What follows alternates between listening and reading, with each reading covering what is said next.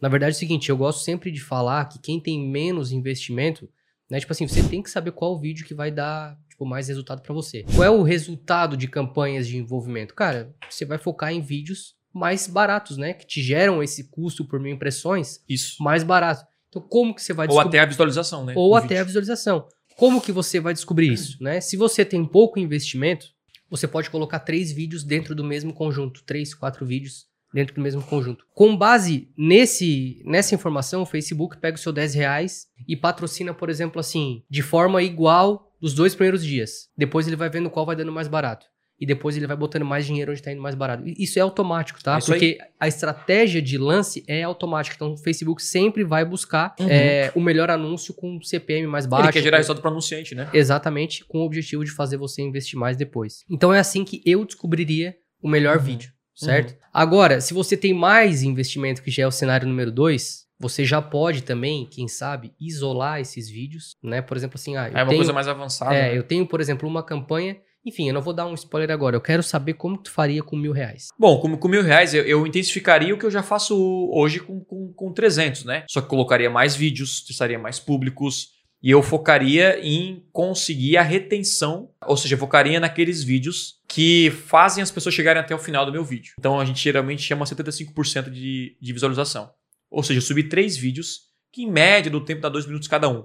Aqueles vídeos que me trazem uma retenção maior, eu focaria nesses vídeos. Então, com mil reais, eu poderia testar novos públicos, testar mais anúncios. E além disso, eu posso criar várias outras campanhas, negativando, é tipo meio que fazendo um funil de conteúdo. Então é um pouquinho mais avançado. Como é que a gente faz um funil de conteúdo? É, você cria, sei lá, cinco, seis anúncios e cada um fica numa campanha. Porque campanha, eu controlo o orçamento a nível de campanha. Tá, Tá? Então é o seguinte, olha só. Eu criei, eu vamos supor que é, é mil reais, certo? certo. E eu então eu criei quatro campanhas. E cada campanha vai ter 250 reais por mês. Beleza? O que acontece? Eu selecionei quatro vídeos. O vídeo A, vídeo B, vídeo C e vídeo D. São os quatro vídeos. Beleza? O editor aí tá fazendo um trabalho bonito aqui que eu sei, já tô até imaginando. aí tem vídeo A, vídeo B e vídeo C. Aí o que acontece? Eu rodei os quatro. Eu descobri que o A, ele mantém, sei lá, todo mundo que assiste esse vídeo A, cara, assiste até o final. Bomba, comentário, engajamento e tal. O que, que eu faço? Eu já pego parte do, da verba do D, C e B e boto na A. A A vai ser tipo aquela campanha que Uhum. impulsiona muito. Só que fica chato você ver o mesmo anúncio o tempo inteiro. Né? Tipo assim, ué, o mesmo anúncio de novo, cara. De novo, de novo. Fica chato. Uma hora você Opa, ignora. Thiago. É, ô, ô, não é assim, né? A É. gente limita, a gente limita. Mas acontece. Então o que, que eu faço? Eu colocaria talvez, sei lá, 750 reais no ar, certo? Buscaria entender esse conteúdo. Tipo, ah, cara, o que esse conteúdo tem que os outros não têm? Uhum. E eu tentaria, inclusive a gente fez isso, né? Esse estudo O- é importante. É, o Rafa fez isso, a gente tem lá vários conteúdos. Eu falei, cara, esse aqui tá dando conteúdo bom, Rafa. O que, que esse conteúdo tem que os outros não têm? A gente identificou, o conteúdo é mais básico, o outro conteúdo tava dando uma palestra, então tinha público, então, tipo, tudo isso influencia na hora de a pessoa assistir ou não o vídeo. Talvez o cara tá lá assistindo do outro lado, pô, gera mais credibilidade o cara dá- estar num evento do que em casa mostrando um conteúdo. Uhum. Isso pode acontecer, a gente não entende 100% como é que funcionam as coisas, né? E aí, o que acontece? A campanha A, o público negativo é de quem assistiu o vídeo A. O público B, público negativo, quem assistiu o vídeo B.